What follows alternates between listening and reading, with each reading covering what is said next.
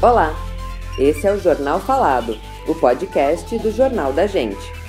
Eu sou Bárbara Dantini e essas são as últimas notícias da Lapa.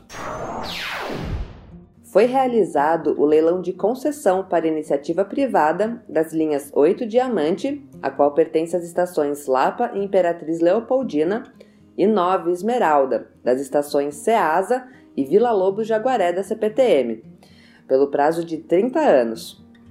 O consórcio Via Mobilidade, linhas 8 e 9, venceu os outros três concorrentes com uma oferta de 980 milhões de reais pela outorga fixa, o que representa ágio de 202% sobre o valor mínimo estipulado pelo Estado. A nova concessionária será responsável pela operação, conservação, manutenção, modernização das instalações existentes construção de novas estações e aquisição de novos trens para as duas linhas. Juntas, as linhas 8 Diamante e 9 Esmeralda transportam mais de um milhão de pessoas diariamente. Em abril, o Parque Vila Lobos completou 33 anos de existência.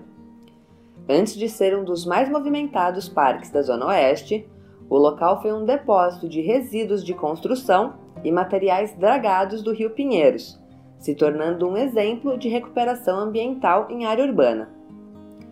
O parque abriga hoje 18 equipamentos para uso ao ar livre, 7 quadras de tênis, uma de basquete comum, uma de vôlei, um campo de futebol de areia, duas quadras de futsal, além de espaços com playground, aparelhos de ginástica, pista de Cooper, o orquidário Ruth Cardoso, a biblioteca Vila Lobos e o espaço Ouvilas, com espreguiçadeiras e bancos para ouvir os clássicos do compositor Heitor Villa-Lobos, que dá nome ao parque. No sábado, dia 24, o parque reabriu de acordo com as regras da fase de transição definidas pelo Estado.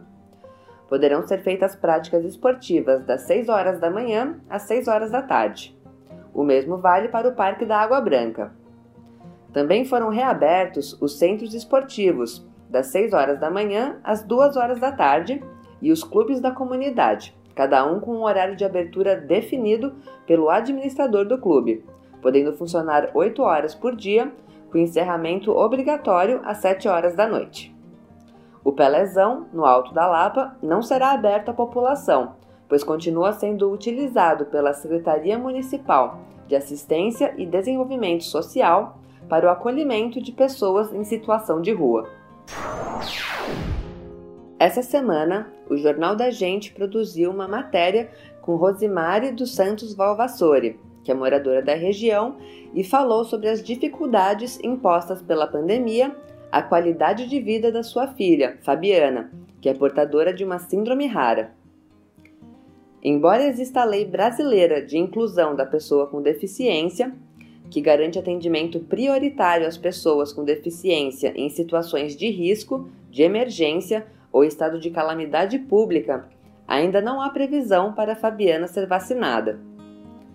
No dia 20 de abril, o governo do estado anunciou que iria iniciar a vacinação de pessoas com síndrome de Down, pacientes com doenças renais crônicas e transplantados a partir do dia 10 de maio considerando esse público como mais suscetível à Covid-19. Vivendo uma crise sanitária que pode afetar de forma grave ou fatal até pessoas sem nenhuma comorbidade e com um estoque de vacinas muito inferior ao necessário, é difícil elencar prioridades de quem deve receber as doses.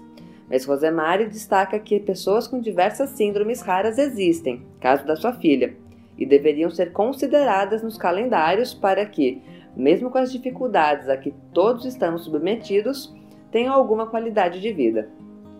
A matéria completa está disponível em nosso site www.jornaldagente.inf.br. Esse foi o Jornal Falado. Até o próximo boletim.